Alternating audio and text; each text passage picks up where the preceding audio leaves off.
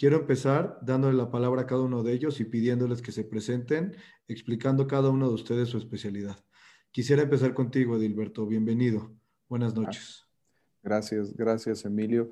Eh, soy Edilberto Peña de León, soy psiquiatra. Primero hice medicina, médico cirujano, luego hice la especialidad en psiquiatría, con una subespecialidad en neuropsiquiatría que se trata de los problemas neurológicos y su relación con el comportamiento y eh, hice una maestría en ciencias médicas, que es una maestría en investigación, y un par de posgrados en el extranjero en dispositivos de neuromodulación, algunas máquinas que pueden cambiar aspectos del comportamiento y del estado de ánimo, y un diplomado en, en epidemiología del sueño.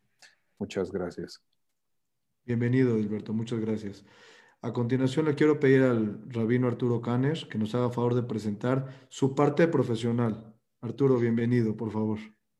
Hola, Emilio, mucho gusto, muchas gracias por la invitación.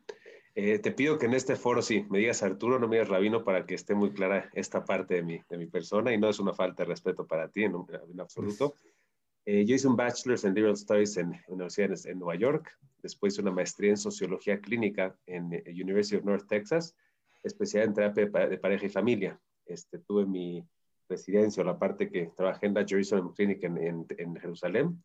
Y a partir de eso, bueno, he tenido diferentes certificaciones en hipnoterapia, en Gottman, en Susan Johnson, en temas de Team CBT y otras cosas. Y actualmente, este, pues me dedico en la parte profesional a la terapeuta de pareja y familia individual. Y bueno, obviamente está la parte también rabínica, que es diferente y que las trato de dividir muy claro en mi profesión. Así que este, hice últimamente también un Master Coach para hacer este, enseñar a ser coaches también aquí este, en eso. Y un placer estar aquí con Vivian y con Gilberto, que es un verdadero placer. Muchas gracias, Arturo. Y por último, eh, la dama que nos acompaña, Vivian, bienvenida y cuéntanos un poco de tu trayectoria y de tu parte profesional. Gracias, gracias por la invitación. Soy Vivian Saade, soy licenciada en educación, soy asesora educativa de familias, eh, terapeuta de adultos y de adultos jóvenes. Eh, soy también terapeuta de parejas, tengo una especialidad en pareja. Eh, hace algunos años también fui terapeuta en una clínica de manejo de estrés. y además quería comentar en mi parte vocacional para reforzar esta parte que es la parte del acompañamiento. Eh, hago trabajo social, del cual también me siento muy, muy contenta eh, sumarlo a, mi currículum. Muchas gracias, Vivian. Bienvenida. Quiero empezar con la siguiente pregunta y los voy a ir turnando. La misma pregunta quizás puede ser para los tres de alguna manera y la pueden intervenir de formas diversas. Una persona que dice que se siente estresada o deprimida o ansiosa. Estoy trayendo tres términos completamente distintos o los mismos. De eso queremos que nos expliquen. Edilberto, ¿cómo podrías definir en principio qué es estar estresado? Sí, eh, y me gusta la pregunta porque nos va a permitir plantear un escenario para todo esto. Estrés es una emoción, tristeza es una emoción, nerviosismo y ansiedad son emociones esos son muy normales en el ser humano, son una parte normal, evolutiva, que nos sirve para indicarnos dónde hay situaciones en las cuales estamos incómodos y hay enfermedades que son los trastornos depresivos, los trastornos de ansiedad y algunos otros trastornos del estado de ánimo, de la cognición y de la conducta. Pero eso permite hacer la diferencia que podemos hacer una comparación, por ejemplo, con alguien que tiene dificultad para respirar, pero no es asmático. Tú tienes un problema para respirar, es un síntoma, una enfermedad es el asma. Estrés es una sensación de malestar inespecífico que no alcanzamos a definir, pero que no nos deja estar tranquilos y estar quietos. Ansiedad es esto mismo incrementado con sensaciones físicas que son derivadas de este nerviosismo exagerado. La tristeza es un sentimiento donde tenemos una pérdida y sentimos que eh, eso nos está costando trabajo superarlo. Entonces, así podríamos definir de forma preliminar síntomas, eh, emociones y enfermedades en este área. Muchas gracias, Alberto. Un paciente que te llega a ver, eh, Arturo, al consultorio y te dice, te vengo a ver porque estoy deprimido. ¿Es una definición clara de esa primera impresión que él tiene de sí mismo? Primero que nada, como todo en, cualquier terapia, eh, tenemos que yo lo que más me gustaría es tratar de entender bajo su percepción a qué se refiere. Depresión es una de las palabras que se usan mucho y a veces el mismo paciente no la tiene bien clara. Lo que a mí siempre me gusta es tratar de ver a lo que se refiere y nunca tomar nada at face value, porque lo que puede ser para una depresión puede ser simplemente, como dijo Alberto, tristeza normal de una pérdida. Y para mí lo más importante es intentar definir las cosas desde el punto de vista como el paciente lo percibe. Entonces, nunca eh, al principio este, tomo la palabra como la dice, porque hay muchas palabras mal definidas y lo que más me gusta es entender cuál es su experiencia más allá del término que usan. Realmente depresión es una, desde el punto de vista es cuando existe cero energía, una ausencia de causa en muchos aspectos y va a depender, como dijo Gilberto, el grado que es, si es una mera tristeza o es algo mucho más grande. Y nada más aumentado una cosa de lo que decía Gilberto, el estrés a veces se percibe como algo negativo, pero el estrés es muchas veces lo que es, es la percepción de que tenemos una cosa que está en peligro o en amenaza en nuestra vida. El estrés es muy sano y muy bien que nos informe cuando es una realidad. El problema es cuando es crónico o cuando no es racional. Porque si de repente me encuentro una víbora en el parque, es muy sano que tenga estrés porque eso me prepara para poder combatir con eso, me enfoca y me lleva a actuar de una manera muy rápida. Cuando es un problema es cuando es crónico o cuando no es una realidad la amenaza que presentamos. Entonces creo que es importante también definir esa parte también. De acuerdo. Vivian, ¿cómo saber si necesito ayuda? Cuando no me siento bien, eh, e, es claro que necesito ayuda, pero hay grados de ayuda. A veces un amigo es la primera ayuda que necesitamos. Eh, dependiendo de la necesidad que voy teniendo, es el escalón al que tengo que ir escalando. Em, hablar nos hace mucho bien. Cuando tenemos sensaciones como las que describía Dilberto, eh, que son eh, negativas o que pueden sentirse de una manera angustiosa, eh, lo ideal es notar que las tenemos y tratar escalonadamente de atenderlas. el primer paso, como digo yo, es tratar de comunicarse con alguien que sea buena escucha, que puede ser incluso un familiar, un amigo, y tratar de ver si desahogando esa preocupación que tenemos nos sentimos mejor. Si no, sería muy importante desmitificar la idea de que si yo pido ayuda a un profesional, significa que estoy mal, que ya estoy en un, eh, en, un escalón dañino. Y no es así. Comentábamos en la sesión previa que habíamos tenido nosotros que por qué creer que cuando tengo un dolor de estómago está bien que vaya a ver a un gastroenterólogo y cuando tengo una situación emocional no está bien acudir, por ejemplo, a un terapeuta o a un psiquiatra. ¿Quién va a determinar cuál es el facilitador que nos puede ayudar? Insisto, el, el, em, em, como yo, como yo eh, sugeriría que sea es primero con un consejero o con un terapeuta y los especialistas que son los consejeros o los terapeutas o los coaches son los indicados para decirles si vale la pena hacer una valoración con un psiquiatra. Y solo el psiquiatra es el que podría definir si sigue en un tamaño que se puede eh, tratar solamente con ayuda emocional o también es necesario incluir algún fármaco.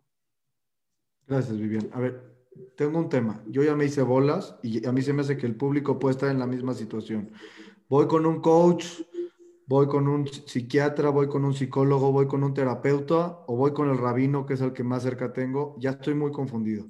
Entonces necesito de su orientación. Yo creo que Arturo, te voy a pedir que me des esta primera parte de poder entender ¿Cuál es el primer approach en términos profesionales que tengo que tener para poder entender en dónde estoy parado? O sea, creo que Vivian lo, explicó muy bien y lo quiero eh, recalcar. No siempre necesitamos ir con una persona profesional. Yo creo que a veces un muy buen amigo, un muy buena escucha es suficiente en ciertos momentos. ¿Cuándo es que creo que ya tienes que empezar a considerar una ayuda profesional? Primero, hay que ver si es una cosa que necesita constancia. Necesitas verlo de una manera más frecuente, porque un amigo no va a estar todas las semanas o todos los días pudiendo ayudarte muchas veces. Número dos, hay que ver si son cosas que requieren un cierto nivel de profundizar a nivel, y ahora sí, con mucho más profesional en la emoción que está detrás, en la cognición que está detrás, y requiere ya un skill, una herramienta. Y para eso simplemente hay que ver diferentes variantes. Un coach normalmente, como dice su palabra, es una persona que está muy enfocada que tienes un objetivo y él te da tu objetivo. Los procesos inconscientes no necesariamente se va a enfocar, se va a enfocar en quiero lograr esto y te va a echar la mano para eso un psicólogo, un terapeuta va a estar mucho más, según su orientación, intentar ver cuáles son los procesos que te están impidiendo según el objetivo que le pones. Sí puede estar orientado, depende de la, orientación, a ver lo que está impidiéndote lograrlo. Y un psiquiatra va a tener el elemento de, fármaco, que es la medicina cuando es necesaria, cuando inclusive con la terapia no es suficiente. Como dijo bien, el psiquiatra muchas veces ya es una cuestión que un profesional, terapeuta, coach, etcétera, se da cuenta que algo se necesita mucho más y te tiene que referir a él. Entonces yo te diría que, lo, ahora, rabino, entonces la verdad, si te lo voy a decir la verdad, es de que hay que ver siempre cuál es el problema que el paciente o la persona quiere atender. Porque muchas veces el rabino, su objetivo y su función es representar una ética, una moralidad o una sabiduría espiritual, mas no necesariamente son las áreas que la persona lo que está buscando. Por ende, te diría que, resumiéndolo muy fácil, es lo siguiente. Si es algo que requiere simplemente una escucha, un buen amigo. Si es algo que requiere una consistencia, pues obviamente ya tienes que usar en profesional. En base a eso tienes que pensar, ¿es un objetivo al que quiero llegar muy práctico? Puede ser un coach la persona. Si es algo que sientes que estás atorado, puede ser un terapeuta, un psicólogo, y hay que ver la orientación que quieres. Y si es algo que sabes que no estás pudiendo tener realmente la herramienta, porque sientes que estás mucho más atorado, hay que considerar un psiquiatra como una ayuda para el proceso terapéutico que vas a tener. Entonces creo que con eso, y el rabino es una persona muy importante si es que hay un elemento de moralidad, un elemento de, espiritualidad o de querer de qué forma te puede ayudar la sabiduría este, eh, espiritual, la, Biblia, etcétera, para llegar al problema que estás haciendo. Claro que los rabinos son gente que también sabe mucho de psicología, pero hay que ver exactamente lo que, lo que pides y el rabino a veces tiene que estar, su moralidad, su, su deber ser está puesto ahí, no está necesariamente en los valores que la persona le está presentando. Gracias, Arturo. Y, bajo la misma cosa de desmitificar unas cuantas cosas, Edilberto, hay un mito o hay una forma de pensar.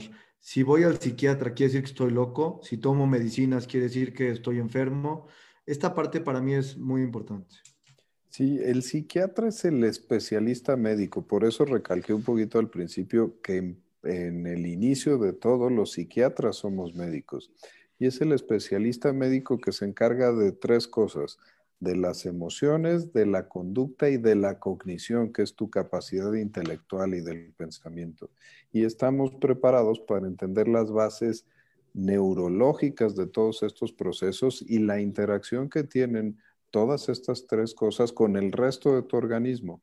Entonces, ir a un psiquiatra es ir a un médico con una queja específica como con la que vas a un gastroenterólogo, un cardiólogo, un neumólogo, donde vas y le dices, oye, yo vengo porque tengo ardor en el estómago, entonces te va a hacer unas preguntas, una historia clínica, una exploración, te puede hacer algunas escalas, te puede pedir algunos estudios, como por ejemplo el, gastroenterólogo te pediría una endoscopía, llega un diagnóstico y de ese diagnóstico te da la mejor línea de tratamiento. Así es el tema en cuanto a la psiquiatría. Ya loco es un término que no utilizamos, demente es un término que no utilizamos, maníaco-depresivos ya es un término que no utilizamos, porque son cosas que ya son eh, estigmatizantes. Ya ahora utilizamos, y por eso lo dejaba muy clarito, conducta, emociones y cognición. Los síntomas vienen, nosotros utilizamos todas las herramientas que además les sorprendería saber cuántas herramientas tecnológicas ya tiene la psiquiatría para poder llegar a los diagnósticos. Te vamos a decir qué tenemos, qué tenemos de diagnóstico y te vamos a decir si eso se cura con estilo de vida saludable, con ciertas recomendaciones, con un esquema de psicoterapia que bien explicaban hace un ratito que hay muchas escuelas, con fármacos o con incluso algunos dispositivos médicos. Ese es el trabajo del psiquiatra.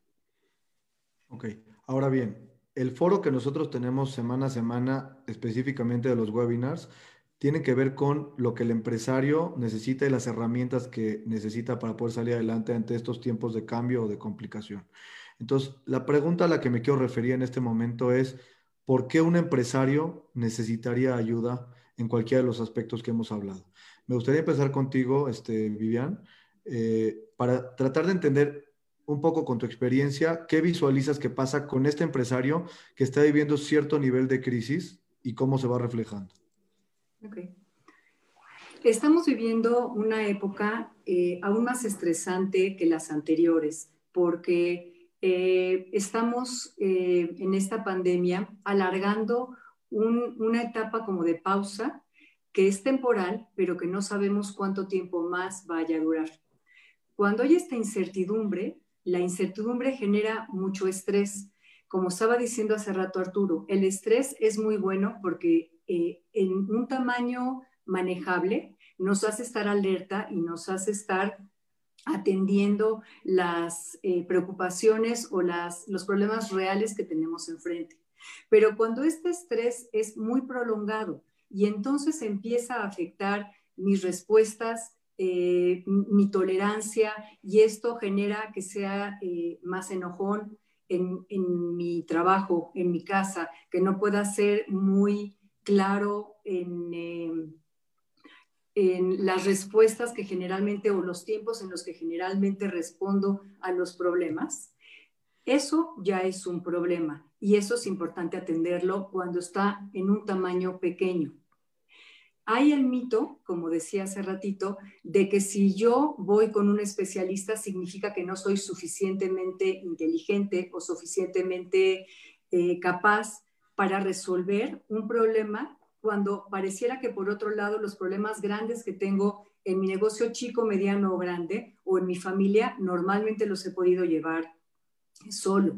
Entonces a veces alargamos el tiempo que nos tomamos en buscar ayuda profesional, por ejemplo, creyendo que yo esta vez también voy a poder solo.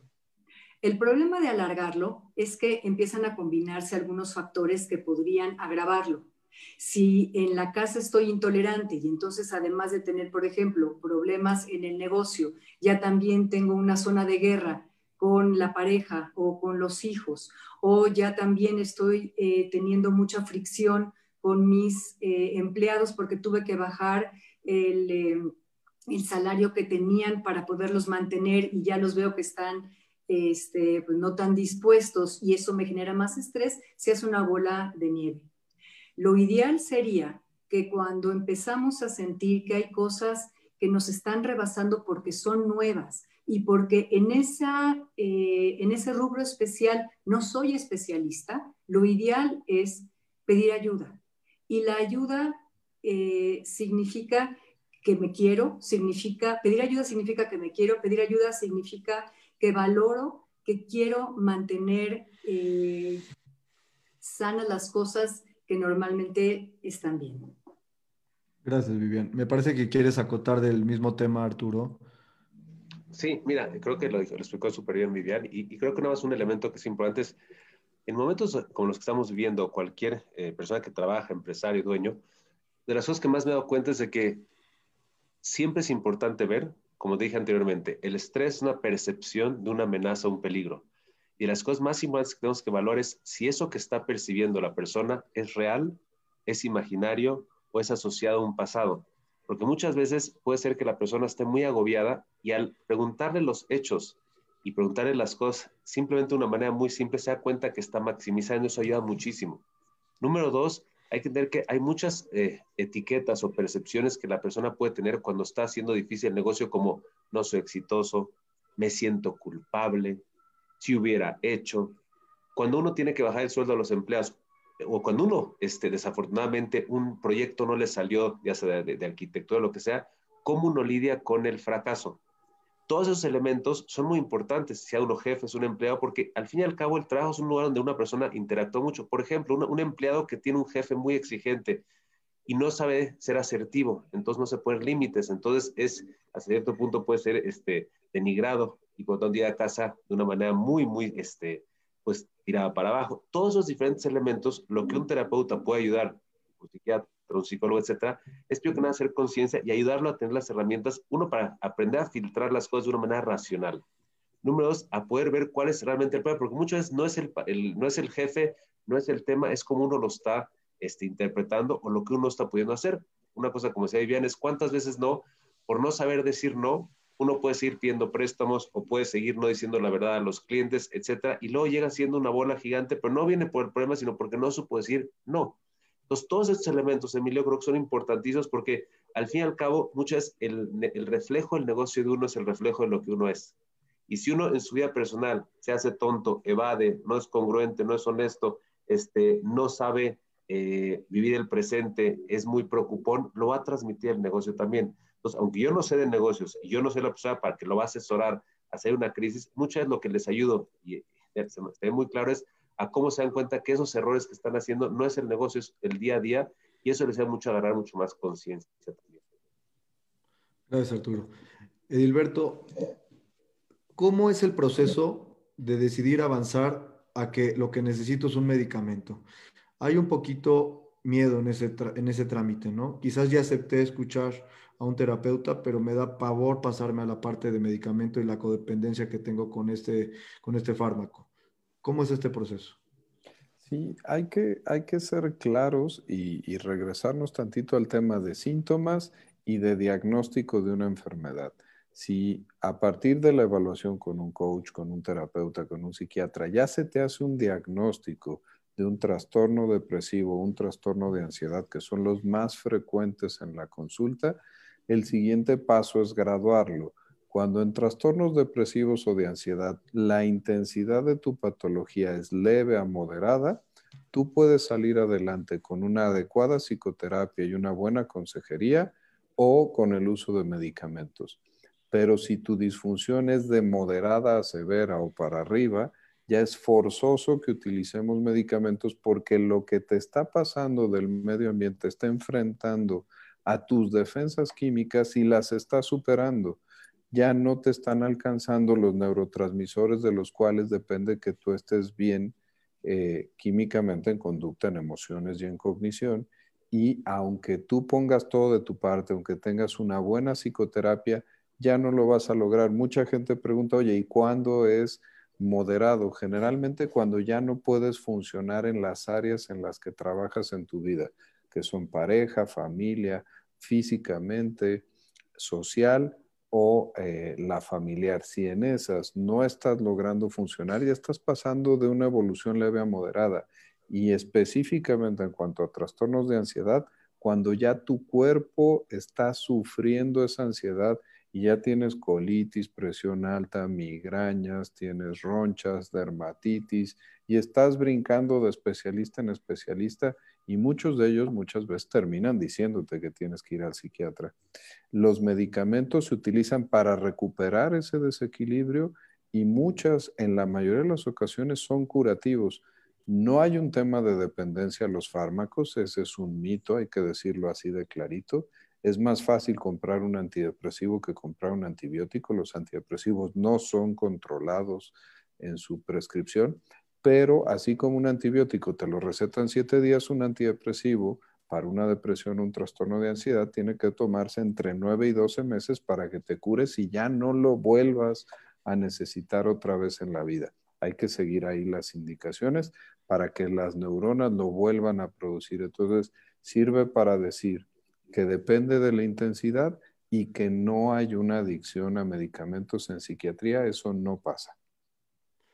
Déjame regresar nada más rapidísimo contigo, Dilberto. Eh, ¿Qué significa pasar a grave? O sea, no quiero ser dramático en la pregunta, pero sí quiero entender, por ejemplo, una persona que por la mañana no se quiere parar para ir a trabajar o una persona que no tiene la capacidad de discernir en una decisión. Por ejemplo, recuerdo la historia de un amigo que entró en una crisis y me decía que no podía escoger si tomarse un vaso de agua o una Coca-Cola. Tenía los dos al frente y no podía tomar una decisión. ¿Qué significa una situación grave en ese sentido? Aquí hay que decirles que los diagnósticos no los hacemos solo porque se nos ocurre o porque nuestra experiencia así lo dice. Hay un libro que eh, lo publica la Asociación Americana de Psiquiatría, que es el Manual Estadístico de Enfermedades, que está en su quinta edición, se abrevia en inglés DSM-5 y ahí vienen los criterios diagnósticos para depresión y para trastornos de ansiedad. En depresión, los criterios son que tú estés triste persistentemente por más de dos semanas, que ya no disfrutes las cosas que antes disfrutabas, que tu peso cambie más del 5% de tu peso corporal en el último mes.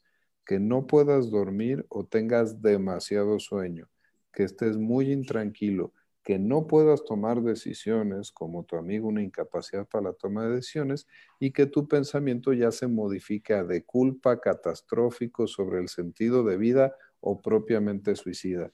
Si entendemos estos síntomas y lo llevamos una intensidad seria en cada uno de ellos, ya estamos hablando de gravedad. Para diagnosticar depresión necesitas solo cinco de estos que te acabo de decir.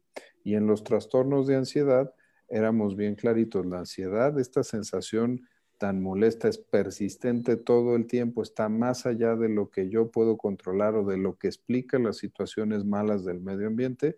Puedo tener incluso ataques de pánico, que es el 10 de calificación en cuanto a mi malestar y los síntomas que lo definen es la sensación de que me voy a volver loco o de que no puedo controlar esto y me voy a morir y me va a dar un infarto si están estas situaciones en una gravedad donde incluso acabo en urgencias o voy al doctor y me dice que no tengo algo físicamente determinado ahí, ya es un diagnóstico de un trastorno de ansiedad de mucha seriedad. Entonces, con estos requisitos es bien facilito saber cuándo es un momento de intensidad suficiente para ir al psiquiatra. Gracias, Gilberto. Eh, Vivian, a veces el individuo pasa de ser su problema a empezar a tener un problema con la pareja y muchas veces con los hijos. Y creo que es una parte que es tu especialidad.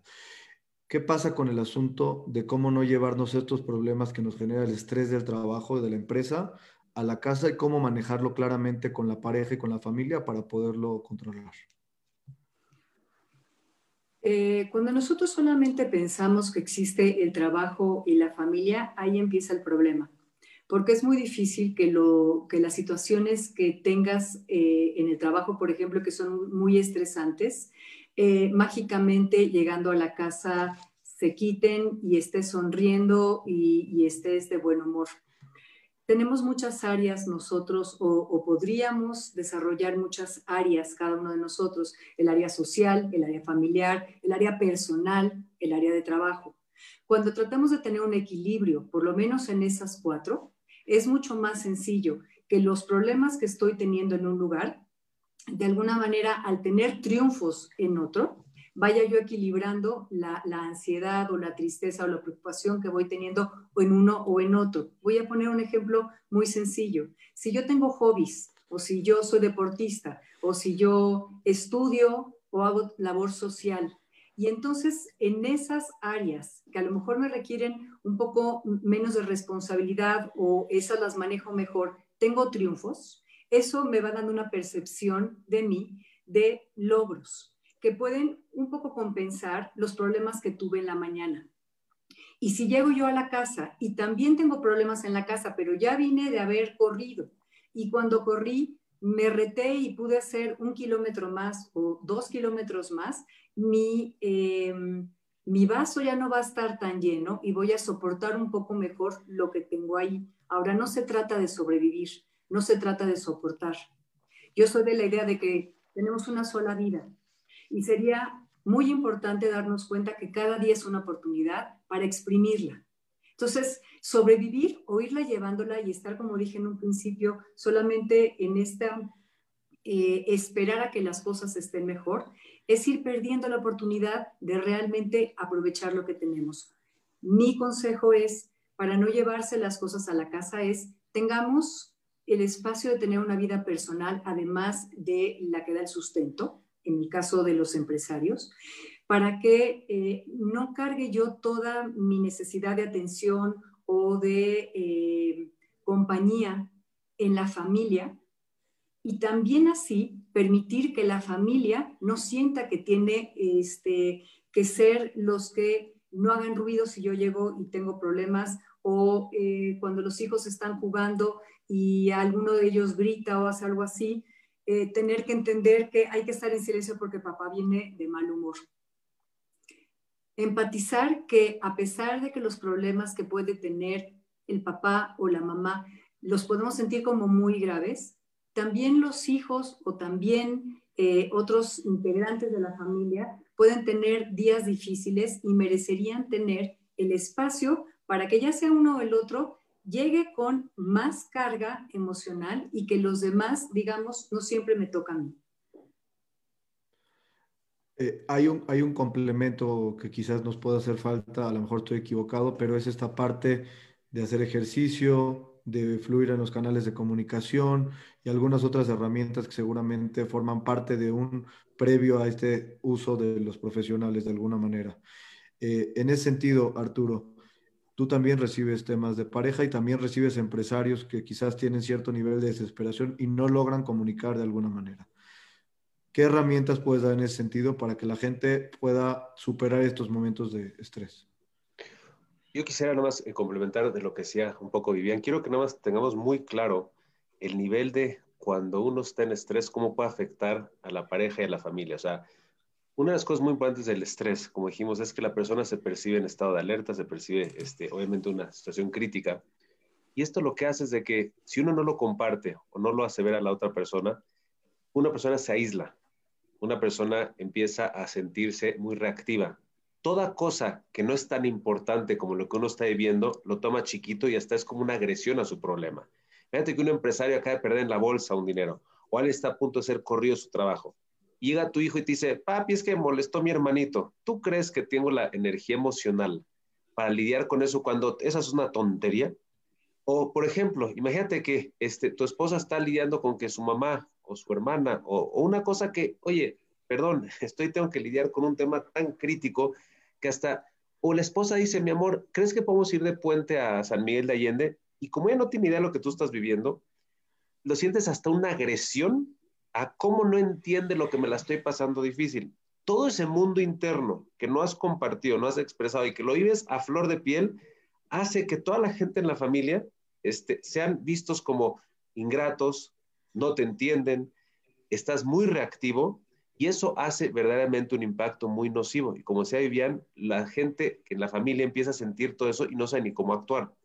A su vez, el estrés es una de las cosas que afecta mucho el líbido, puede afectar mucho el ser eh, eh, cariñoso, entonces obviamente afecta la vida de pareja y todo eso como si no tenemos una capacidad de estar consciente de los procesos que estamos viviendo, simplemente nos llevamos de corbata a todos y aparte justificamos, ¿cómo? Oye, ¿cómo quieres ahorita que esté bueno anda cuando puede ser que pierda dinero, pierda el trabajo, pierda mi trabajo? Es, tengo que mantenerlos y todo eso lo que al final genera es un impacto muy nocivo. Entonces, de herramientas prácticas, primero que nada creo que, eh, como dijiste Emilio, el, el, hacer ejercicio es muy importante, el tener placer.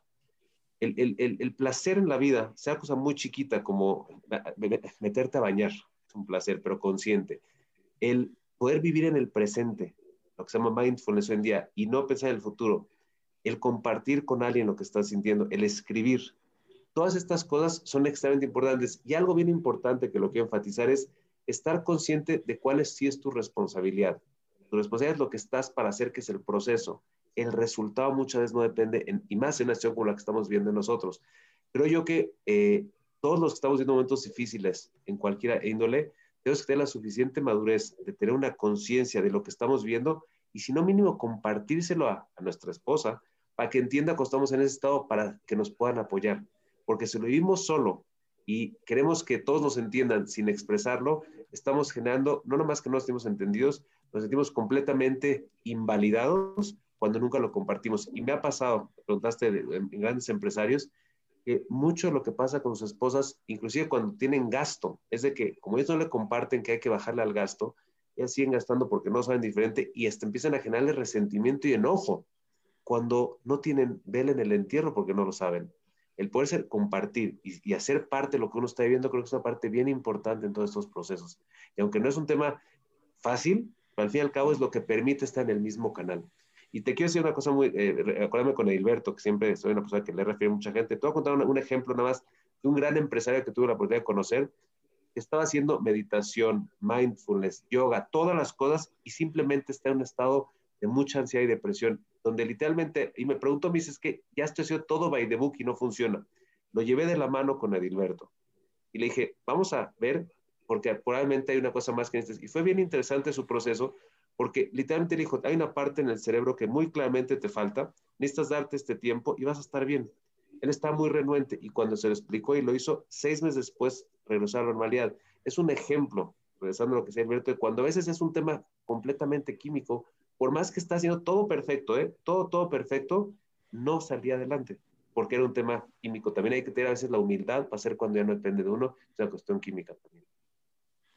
En ese sentido, Dilberto, ¿me puedes explicar un poquito la parte química de dormir bien, de hacer ejercicio, de poder expresar? Debe de haber una cantidad de estudios ya sobre estas partes que hacen cambios importantes en el organismo sin necesidad de llegar, como decías tú, a la mejor a la medicación.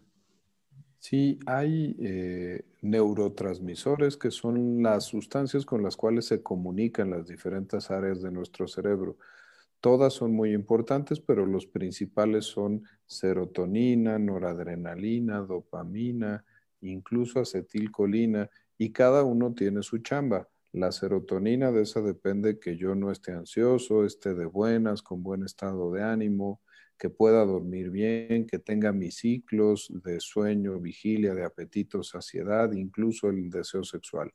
La noradrenalina de esa depende un buen funcionamiento de mis pensamientos, de mi atención, de mi concentración, de que pueda analizar verdaderamente bien las situaciones. Y la dopamina de esa tiene que ver el placer, el empuje, las ganas, la espontaneidad por hacer las cosas y de la acetilcolina la memoria. Todos estos están revolucionados, revueltos y combinados dentro de las áreas de mi cerebro. El papel que reúnen el estilo de vida saludable es algo que en los últimos 10 años hemos reunido todos los datos estadísticos para saber que influyen y cambian los niveles de estos neurotransmisores. En cuestión de sueño, el tema es que tú tengas un sueño reparador. A veces nos fijamos solo en el número de horas y eso no es cierto. Si tú tienes un sueño que sientes que te despiertas descansado y no tienes que reponerte durante el día, ese es un sueño reparador. Hay un límite ahí arbitrario que son las seis horas. Si tú duermes menos de seis horas por cada hora de estas que duermes cada mes por abajo de seis horas, aumenta punto 18 tu índice de masa corporal, que es una relación entre tu peso y tu talla. Aumenta 16% tu posibilidad de infartos y aumenta tres veces la posibilidad de Alzheimer cuando pases los 65 años.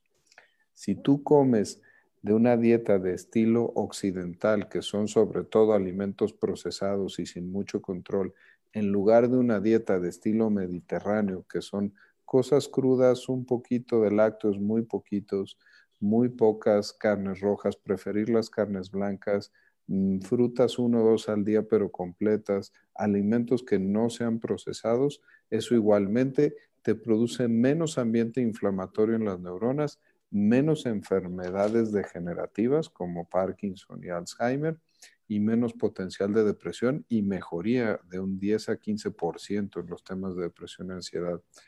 La actividad física tienes que hacerla de intensidad moderada, 45 minutos cuatro veces a la semana y con esto modificas 20, 30, 35% los índices de depresión y de ansiedad.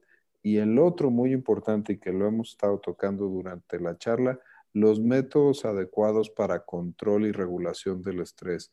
El mindfulness, la meditación, el trabajar, el estar en el aquí y en el ahora. Todas estas situaciones sumadas modifican neurotransmisores que a veces con eso es suficiente para mejorar síntomas molestos, pero como bien apuntaba Arturo, cuando además de esto no lo estás logrando, quiere decir que el déficit bioquímico en estos neurotransmisores ya le ganó un buen estilo de vida.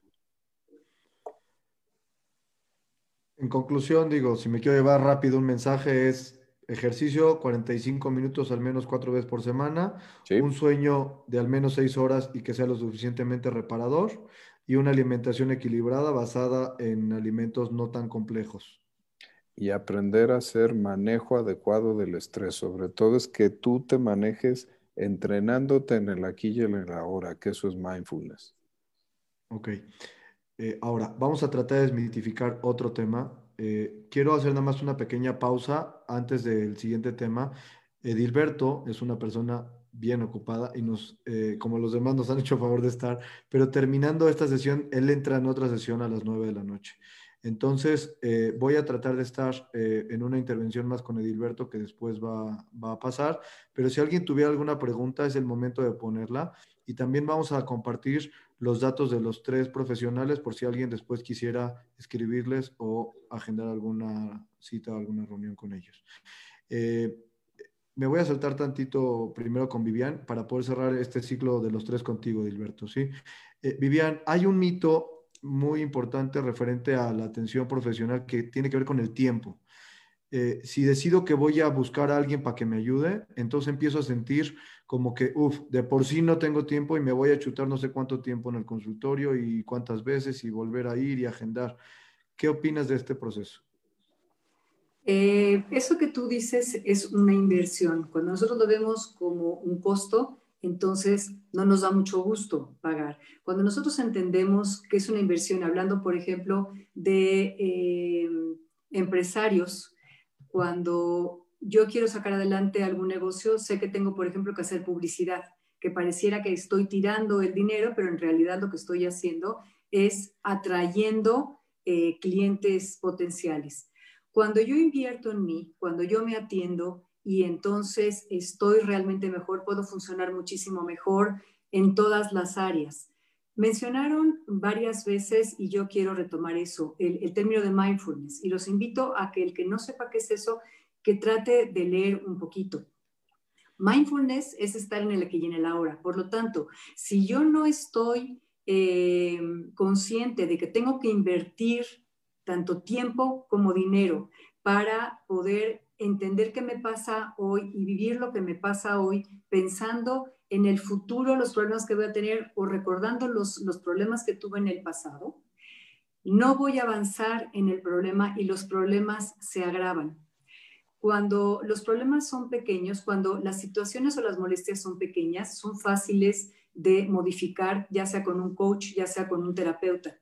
Cuando nosotros alargamos por mucho tiempo un problema, el problema se intensifica y tenemos que llegar, como decía Gilberto, tal vez a tomar medicinas. Entonces, mejor invertir cuando tenemos una sensación incómoda, un problema pequeño, y entonces va a ser mucho más pequeño el tiempo que va a necesitar estar en terapia, por ejemplo, o en coaching, para evitar entonces tener un problema más grave que lleve más tiempo y que incluso pueda necesitar fármacos. Gracias.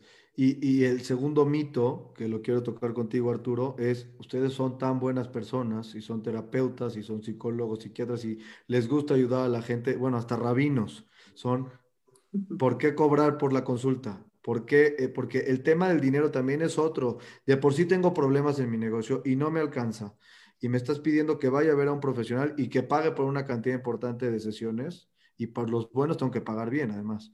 Entonces, ¿qué pasa con eso? Es una excelente pregunta, Emilio. Y la verdad es que es un tema que hay mucha literatura al respecto.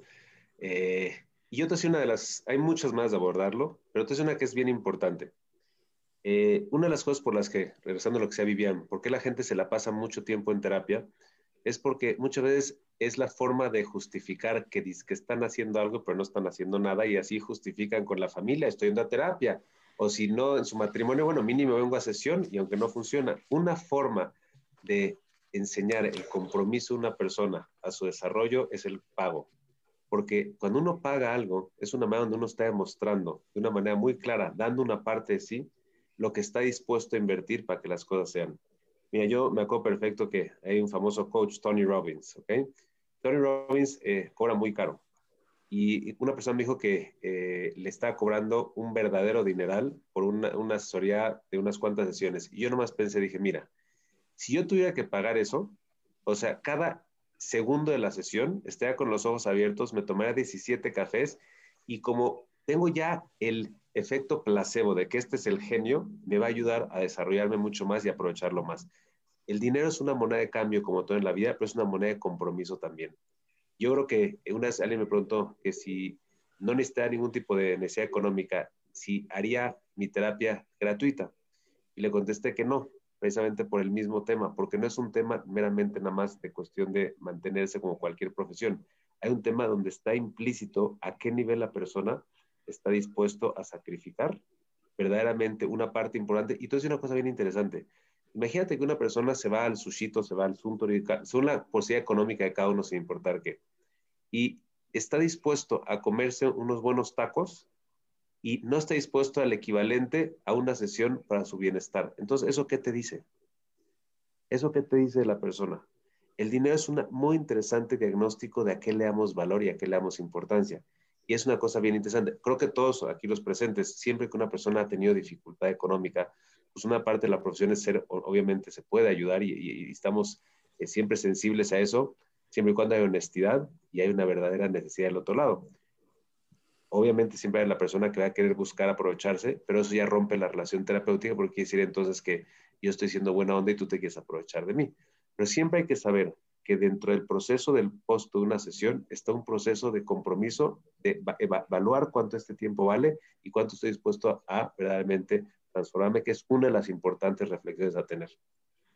Gracias, gracias Arturo. Eh, Edilberto, me quiero referir contigo a esta que es para ti, la última pregunta, que hay gente que queda conectada con el terapeuta por una cantidad importante de tiempo y por una relación importante, ya económica inclusive, con el terapeuta y tiene que decidir cuándo es momento de desenganchar y de decir, ya debes de vivir esa vida que ya debes de haber podido lograr tú solo, número uno. Número dos, pedirte con el mismo cierre de esa pregunta que nos hagas favor de eh, hacer tu cierre y dejarnos como consejos muy puntuales que le harías a la gente que tiene negocios o que tiene un empleo o que tiene dificultad en el empleo respecto al tipo de cosas que debería hacer para poder estar equilibrado y poder tomar mejores decisiones al, al, frente de su trabajo. Sí, eh, me voy a tomar la primera por el lado de la psiquiatría y ahí me voy a referir incluso a patologías agudas como puede ser un trastorno por ataques de pánico que como mencionaba, con un buen tratamiento vamos a darte de alta en 9 a 12 meses y después te voy a dar de alta y te vas a ir. Las primeras veces a lo mejor vendrás a una consulta cada dos semanas, luego al mes, luego cada tres meses y finalmente te irás de alta. Pero ah, ojo, hay patologías crónicas y estas son cuando ya mi cerebro ya no está produciendo los neurotransmisores a pesar de los esfuerzos de tratamiento después de la tercera depresión, del tercer episodio en mi vida de tener ataques de pánico, de tener trastorno bipolar, de tener esquizofrenia, esos son trastornos crónicos donde el cerebro ya no se recupera, pero lo podemos poner funcionando bien y perfecto, que es lo mismo que alguien que tiene diabetes, hipertensión, que tiene enfermedad de POC, de pulmonar obstructiva crónica, que no pueden recuperarse, pero que pueden estar muy bien. Ellos tienen que ir al doctor y tomar su tratamiento de forma crónica. Ahí dejaré un poquito para eh, Vivian y para Arturo el tema de cómo desengancharse ahí con los terapeutas cuando se tiene esa sensación. En cuanto al psiquiatra es un tema enteramente médico.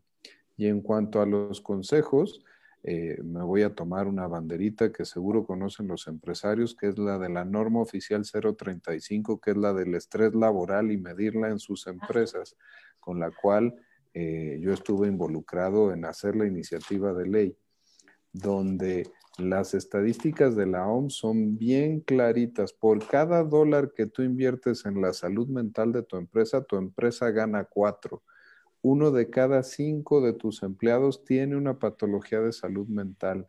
El presentismo, que es estar en el trabajo, pero estar enfermo y no estar funcionando bien, eso afecta 60% las ganancias de tu empresa.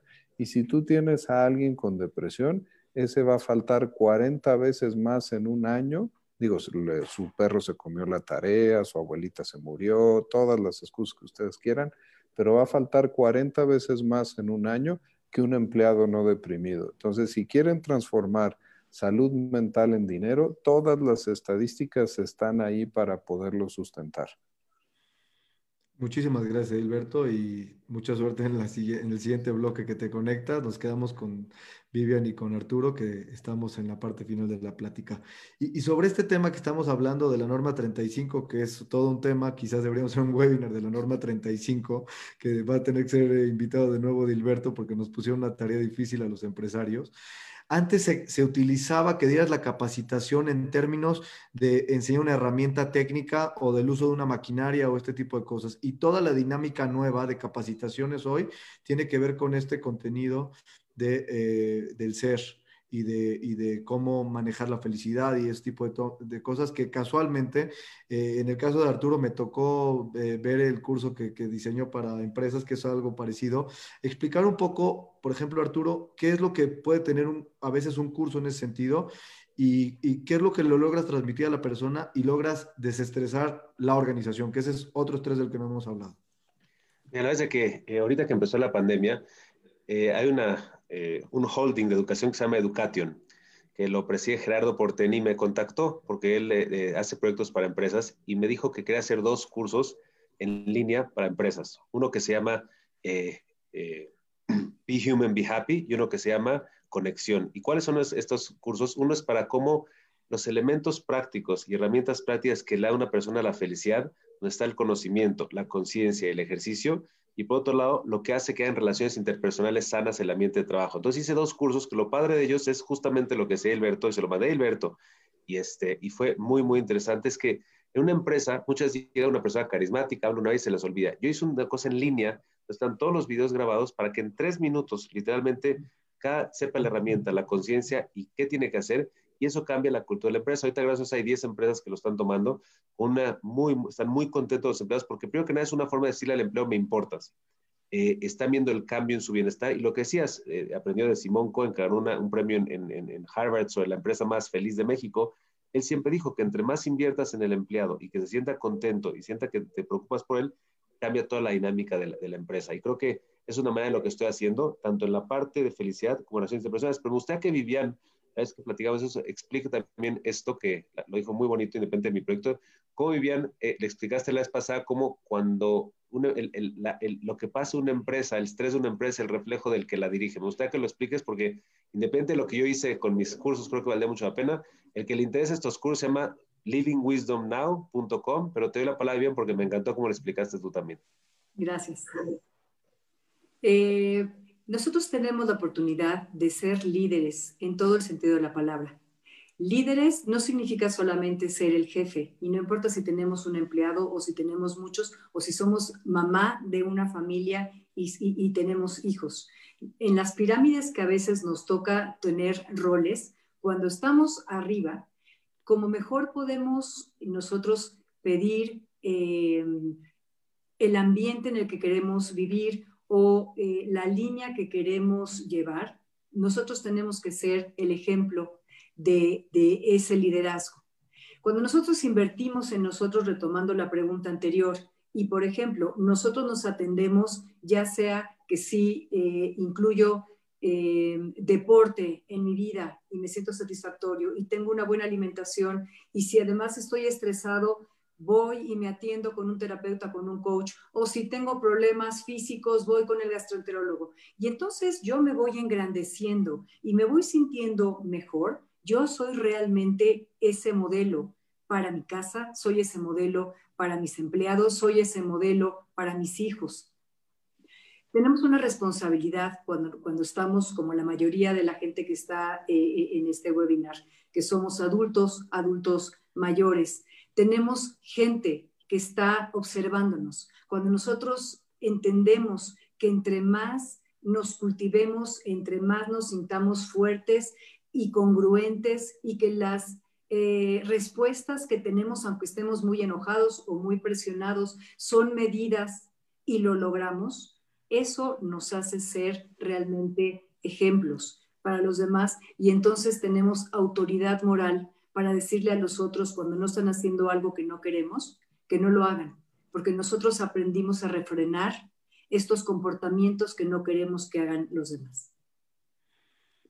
Gracias, Vivian. Eh, voy a pasar al bloque final. Eh, antes, antes de ello, Arturo, yo quisiera preguntarte, a ver si podemos hacer un mix aquí un poquito de, de los temas, ¿no?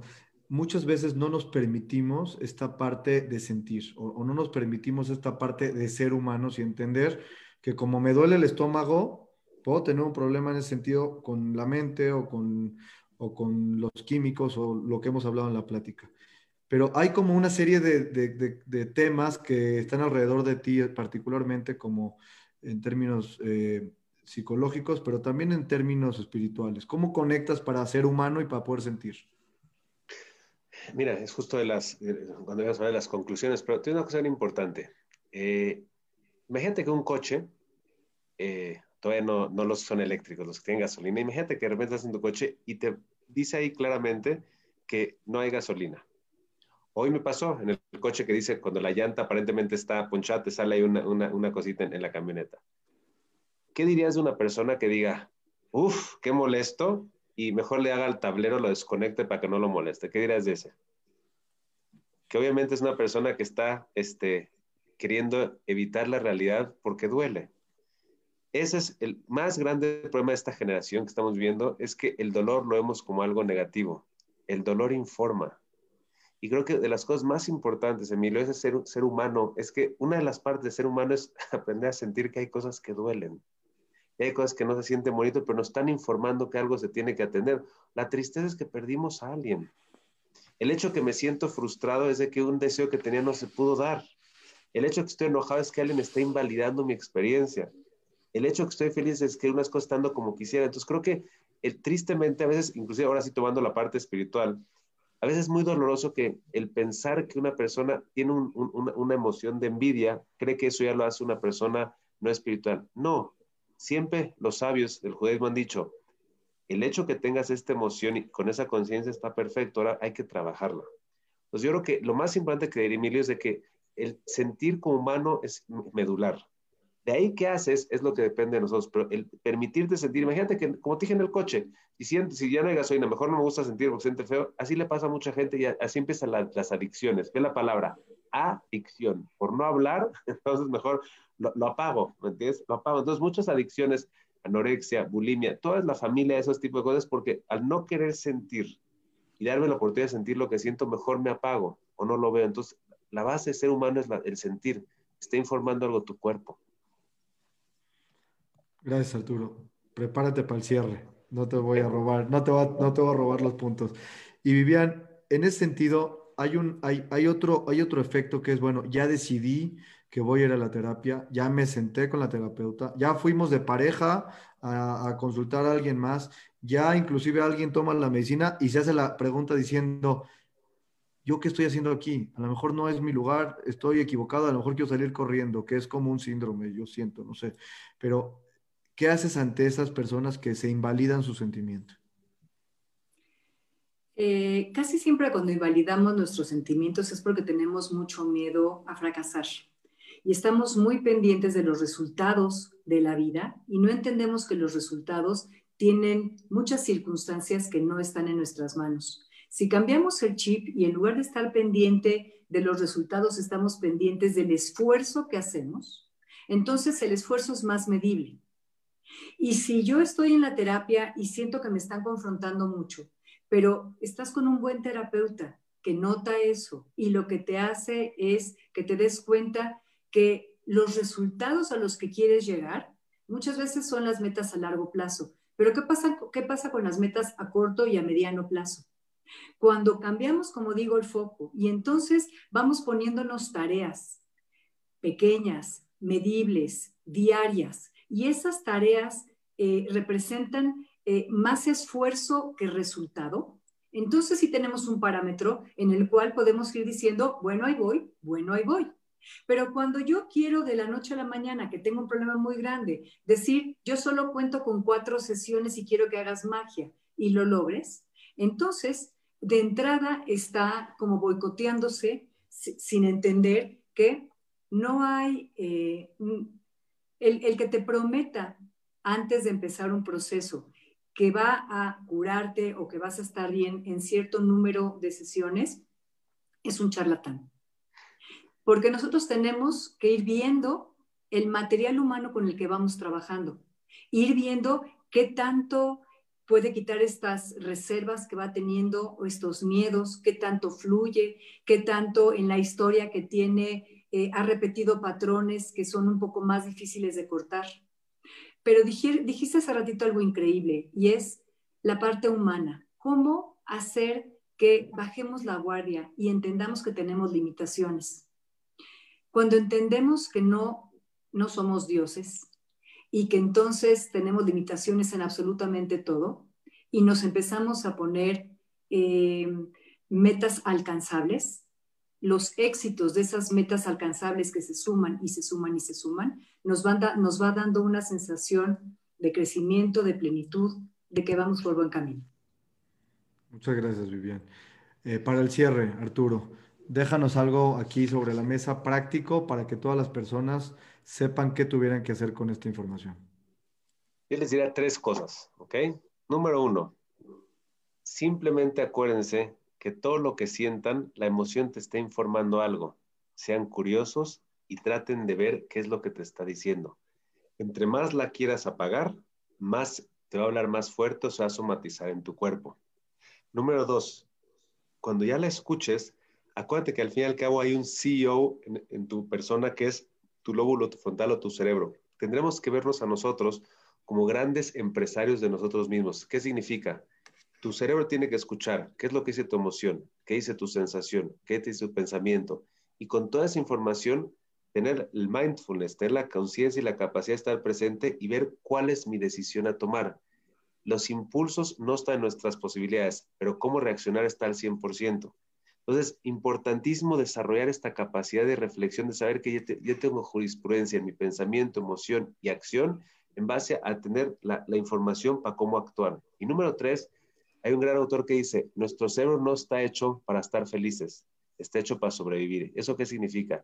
El cerebro solamente se acuerda de las cosas negativas para evitar tener más problemas, lo que implica que si quieres tener una mente feliz, requieres cultivar la gratitud y cultivar lo positivo de tu vida. No sale solito, porque mi cerebro se va a olvidar. Si ahorita me fui de viaje y en eso eh, la persona en la aduana americana me vio, me voy a acordar de eso, no me voy a acordar de qué bueno está el cacahuate de Aeroméxico, porque a mi cerebro no le importa acordarse si estuvo bueno el cacahuate de Aeroméxico porque no es relevante para mi sobrevivencia.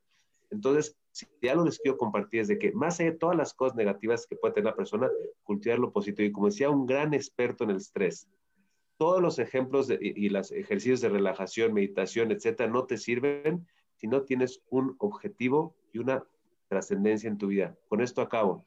Estuve en Miami con una persona que muchos conocen, se llama Jaco María, una persona que quiero mucho y que estuvo lidiando con un cáncer muy difícil. Y le dije, ¿cómo le haces para verte tan bien? Porque aparte estaba difícil y me contestó, en el momento en que yo tenía claro una misión de vida y por lo que quiero vivir, todas las dificultades se convertían mucho más chiquitas. Claro que duele, duele quimioterapia, hay miedo, pero cuando tienes un objetivo que quieres llegar, todo se mide más chiquito. Y es lo que les quiero decir también todo está difícil y bueno, hay muchos estresores reales, pero cuando tengo un objetivo que trasciende esto, las cosas pueden ver más chiquitas. Y ese es mi, último consejo para ustedes. La verdad es que este, es un placer, Emilio. Yo también me, tengo que retirar pronto, que tengo otra conferencia, pero de verdad este, les agradezco por darme la oportunidad y compartir con gente tan linda como Edilberto y como Vivian, y que siempre siga la comunidad haciendo esas cosas tan hermosas como lo hacen. Voy a escuchar bien y si ves que me voy es porque tengo que salir. Gracias, muchas gracias Arturo. Vivian, te toca el cierre de la plática. Y voy a hacer orden para que me escuche Arturo. Eh, la gente que me conoce sabe que a veces abuso de la palabra además, pero el día que yo entendí que si cambias el lo por el y o el además, todo es más sencillo, y voy a tratar de explicarlo, este, pues ese se se ha convertido en mi mantra. No se trata de tener una cosa o la otra, se trata de ir sumando cosas a nuestra vida.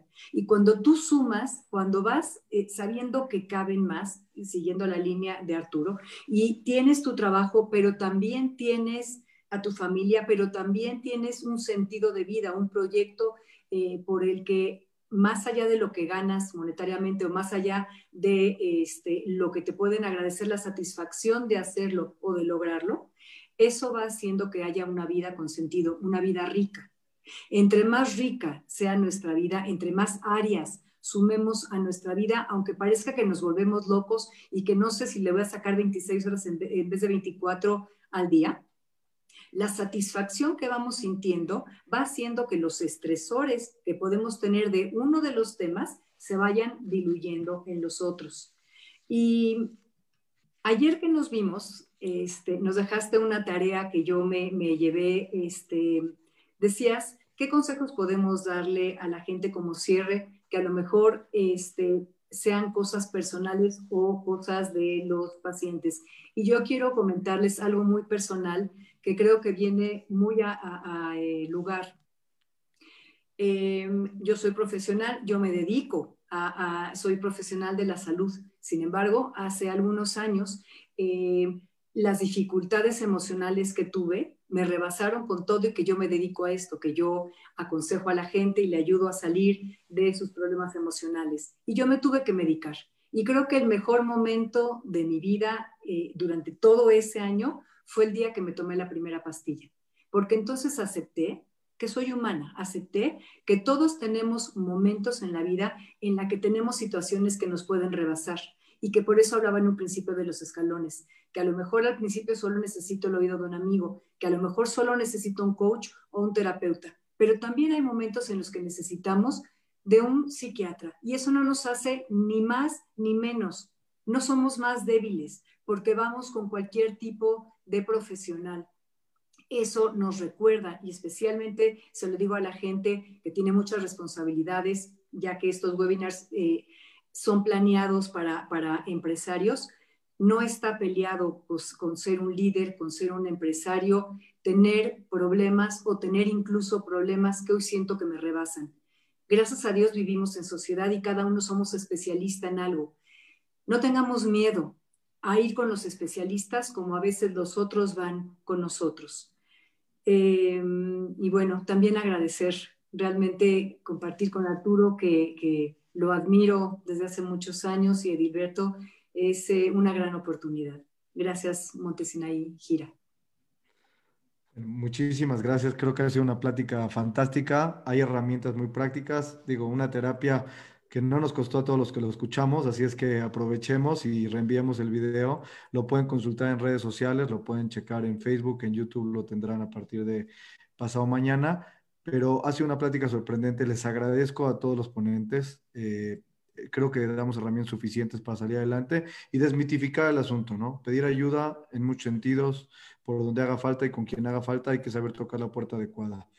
Eh, yo nada más eh, les informo la semana que entra, el miércoles que entra, tenemos una plática donde hablaremos un poco de la perspectiva económica y la manera de generar presupuestos lógicos para las empresas y para el desarrollo económico de cada uno de nosotros. Creo que es una plática fascinante. Tendremos eh, un invitado increíble que es un gran economista, Luis Maisel, que estará con nosotros y compartiremos con ustedes la publicidad para que puedan acompañarnos. Les quiero agradecer eh, a todos mis ponentes y muchas gracias a Gira Montes y por hacer posible estos webinars que han sido tan buenos para toda la gente. Muchas gracias y muy buenas noches.